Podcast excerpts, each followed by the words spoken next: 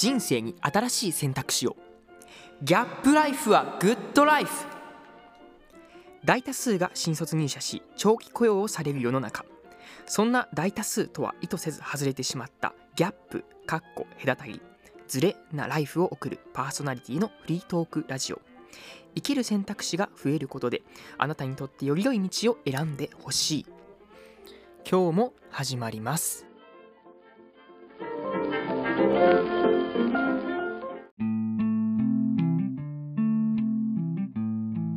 今ちょっと、えー話を、えーままとめるっていうかね一旦ここどういう風な流れやったかっていうと、うん確かですよねそのフリーランスとか、えーうん。まあ、そういうギャップイヤーとか、まあ、新しいことやってみようっていう時にどういったマインドを持てばいいかっていうところで、えーなんかこうは好きなこととか心に従おうって話だったと思うんですけども、はやっぱりその心に従おうっていうのもまずそもそも心を自分の心の声を聞かないといけないっていうねことになる。そううん。はい。なった時に結局まだ戻るんですけどもまたその自分にたの生活の中にギャップを作る。何もしないとか、なんかその、なんだろうな。自分の声を聞く時間っていうのをうん。取る必要はあるのかなと思うんですけども、まあそれがギャップイヤーを、うん。うん、取ることによってできる人もいるし、うん。まあ中には日常生活の中でもそうやってうんうん自分の声まあ要は目的としてやっぱその自分の声を聞くっていうのをすればいいのかなとは思うんで、うんなんかそザッキーさんの場合ってなんかそういう自分の声を自分の心の声を聞く、なんか方法とかなんか、うん、習慣とかなんかはい。ありますかね、あこれはでもね僕音楽作ってると音楽はそれになるんですよたまに。おおなんか音楽に本音がもう結構もろ出てる時とか結構あるんですよ。うんうんうんうんで僕はそれに気づいてないんですよその時。えー、そうなんで後から振り返った時にあそういうことやったんやなみたいな。うんうんうんっていうようなことを後で気づかされる時ありますね。もう曲にもろ出ますねやっぱり。曲なんですね。うん。とかそういうその自分の声を聞くってなった時に大体何かにイラッとした時は自分の本音が出てるんですよ。ああ何かに喜ぶ時に本音って出ないですよね。何かに怒る時。怒る時。例例えば誰かの発信とかメッセージを見てちょっとした怒りを覚えてる時って、何かしらそれに強烈な反発が出てると思うんですよ。確かに確かに。ってことはその反対のことを思ってるから逆に同じことを思ってていやこの表現は違うよって思ってる自分がいると思うんですよね。うんうんうんだから怒りっていうのは一番僕正直なね反応だと思うんですよ。おおだから自分の怒りに耳を当ててそのうん何に起こってるのかじゃあ自分は何を望んでるんだみたいなことを聞くっていうのが僕は結構おすすめですね。えー、めっちゃいいキーワードですね。そのね、うん自分の声を聞くにしてもどこを自分のその声というアンテナにするかっていうのは怒りと。うんそうですね。はあ面白いな。やっぱ怒りってすごい強いじゃないですか。確かに確かに。なんかどちらかというと涙とかっていうのはなんか泣こうと思って泣い泣いてるわけじゃないというかその泣かされるというか、うんうんうん。だし笑うのも結構作り笑いってできるじゃないですか笑いとあかーありますあります。とかなんかんその中で怒りとか怒るとか確かにねめちゃくちゃ能動的なことじゃないですか。確かに確かに。愛想笑いは聞いたことあるけど愛想怒りはあんま聞いたことないですよね。愛想怒りってもうそれもうゲイやんみたいなそういうこうお笑いのゲイじゃないですかみたいな、確かに。うん、それゲイ風みたいになっちゃうんですけど、あうん。の、なんて言いますかね、あの、そういう、なんて言えばいいかな、あの、怒りっていう、その、受動的なところもあるんですけど、結局、こう、どこまで怒るかっていうのは能動的な感情っていうのが一番僕正直だなと思うんですよね。うわーいやこれ結構僕も発見ですね。うん。ですし例えば、うんうん嫉妬とかもそうだと思うんですよね。うんうんうん。自分が嫉妬してる人の中に自分がやりたいことがあるってことです、結局は。うんうん確かに。うん。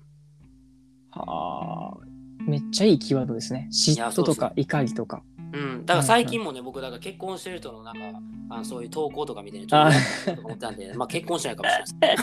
確かに確かに。いや、そこも確かにありますよね。こう、年齢的にもそのね、結婚してくる人が増えるっていうのもありますそうそうそうねだからそれにちょっと嫉妬してるってことは、あ自分も結婚しないかなって思ったりとかね。確かに確かに。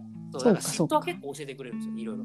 いいですね。そう思うと、だから嫉妬とか怒りって、なんかこう、ネガティブなイメージですけども、っていうよりかは自分のその心の声が出ているって思えば、割とうん、悪くない？そうですね。だそれをなんかこう、過度に人にぶつけたり、まあ意見として言う分にはいいんですけど、ぶつけたりとかじゃなくて、その自分のこの声を聞く参考にするってのはめっちゃいいですね、やっぱ。確かに確かに。書き出してみて、何に俺は怒ってるんだと。うんうんうん。あ、細分化してみてね、怒りを。あーそうかそっかそっか。なんかそこでいくと僕もそのじゃあ自分の声ってどうやって聞くのっていうところで、うんやっぱ書き出すっていうのが一番僕の中ではでかいんですよね。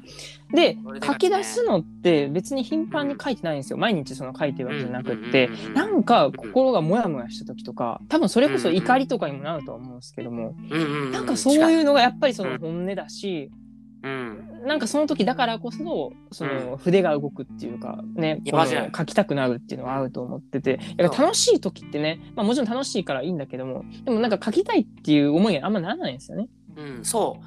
あのね、楽しいっていう感情っていうのは完結型なんですよ。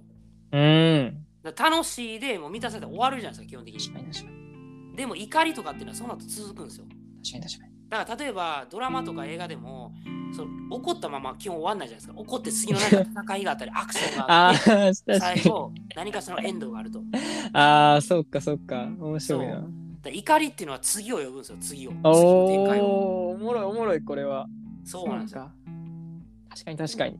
うん。だからアンガーママネジメントとかよく聞きますけど。まあ、もちろんその怒りっていうのを出しすぎはダメですけど、 anger を使って、その怒りのエネルギーを使って自分のそのことを探すとか、そういうポジティブな使い方も僕はできるのではなかろうかと思ってますね。はあ。皆さん聞きましたか、はい これなかなか今これね回いい話になってますね。これだからね、なんかまとめうんっぽくなっうん。ちゃいますけど、あ、いいよいいですよ。さっき言った僕のマインドというか、その、はいさっき言ったそのギャップイヤーをしようとか、その、自分のやりたいことやってみようと思ったときに、えー一番大事なのはさっきの、まあ、さっきのその自分の心に従うとか、でも従うって言ってもなかなか従えないじゃないですか、その世の中の常識とか、うんそのそれまで教えられてきた観念っていうのがあるんだけども、さっき言ったギャップイヤーを作ってみるとか、怒りっていうのは大事だよっていう、その世間的に言われていることの反対を考えてみるっていうのがね、重要なんですよ、これ。そう。まあもちろん良識の範囲内ね。うん良識の範囲内で非常識なことを考えてみる。で、それを考えてみたときに、あ、いや意外とそういう人いるよねとか、うんうんあ、じゃあ案外生きていけるのかなっていうふうに、その、なんていうんですかね、自分が常識だと思ってなかったことの中に常識を見つけるっていう。うんうんうん案外それでもいけるなみたいな。おーっていうのが、まあ、その、そういう決断をするときに僕は一番重要かなと。うんうんうんさっきみたいな怒りに対しても新しい視点を持つことで、その、あ、案外怒るのも悪くないんだなっていう。じゃあこの感情は自分が見にくいからおすぐ怒っちゃうんじゃなくて、正直なリアクションしてるんだなっていうふうに思えるじゃないですか。うんうんまあこれ行き過ぎると僕みたいに何でも合理化しちゃうちょっとあのわがままになっちゃうんですけど。まあっていうような発想の転換ですよね。いやーそうですよね。うん。はあ、少なくとも僕はその発想がなかったんでやっぱその怒りに関してはなんかうんうんなんかうんやっぱりそのネガティブなイメージっていうか、んうんうんだからやっぱあんまり怒らんとことかは思ってたんですけど、別にそれは怒っていいんですもんね。そうなんですよ。その自分の中でめちゃくちゃ怒るのは良くて、それを書き出して、それが自分の次のアクションへのヒントになる。確かに確かに。そう、ポジティブな意味でのアクションのヒントになる。そうかそうかああ面白いですねこれは思いま。したね。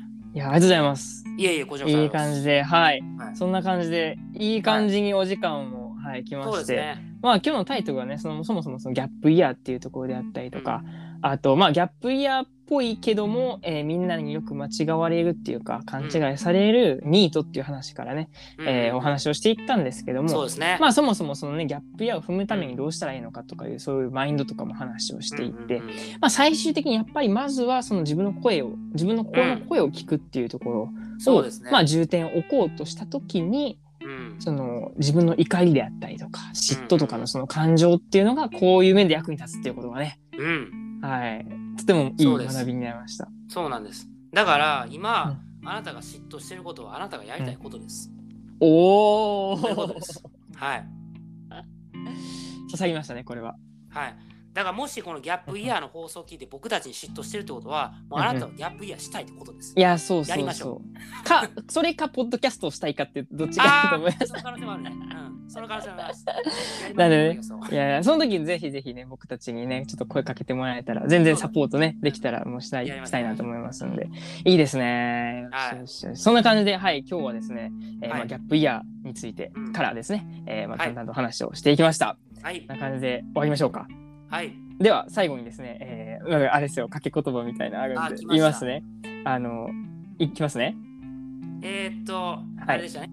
あれですえーギャッいきますねグッドライフのやつですグッドライフ、あ、いきますねギャップライフはグッドライフ。オッケー。そうですいきますね、はい人生に新しい選択肢をギャップライフはググッドライフッドライフ。おい。ではありがとうございましたはい